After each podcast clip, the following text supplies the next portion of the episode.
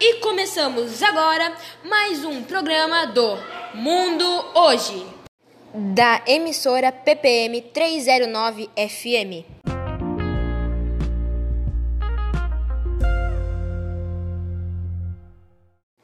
E agora é com você, Maria Eduarda, falando um pouquinho sobre as eleições de 2022. Muito obrigada. Agora eu vou falar um pouco sobre as eleições. Nas eleições de 2022 temos vários candidatos para a presidência. Entre eles temos Bolsonaro e Lula. Pelo visto, Lula está com a maior porcentagem de votos. Puxando para esse assunto, vou falar um pouco sobre as urnas eletrônicas. O que vocês acham sobre ela? Eu acho um pouco confiável. E você, Paulo? Ah, eu acho ela bem meio desconfiável, sabe? Não confio muito. Muitas pessoas têm dúvidas sobre a urna eletrônica. Temos muitas discussões sobre a urna, se ela é ou não confiável, se as porcentagens constam com as reais opiniões. Agora é com Pedro, falando sobre o que o nosso atual presidente fez pela Ucrânia. É com você, Pedro.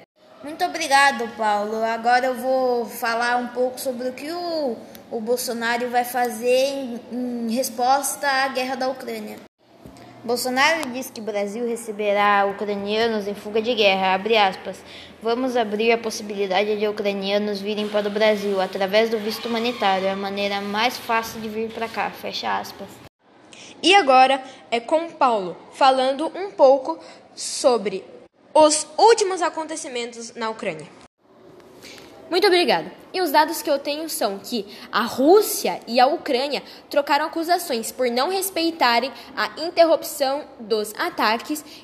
E mais uma coisa, eu vou falar um pouquinho sobre a escala de violência.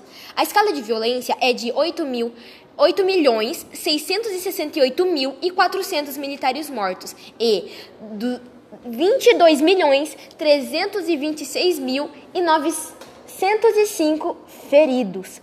Putin insiste que não se trata de uma guerra, nem uma invasão, mas sim de uma operação militar especial. Muito obrigado pela atenção. E muito obrigado a todos os nossos comentaristas, Pedro, Maria e Paulo. E até o próximo programa do Mundo Hoje.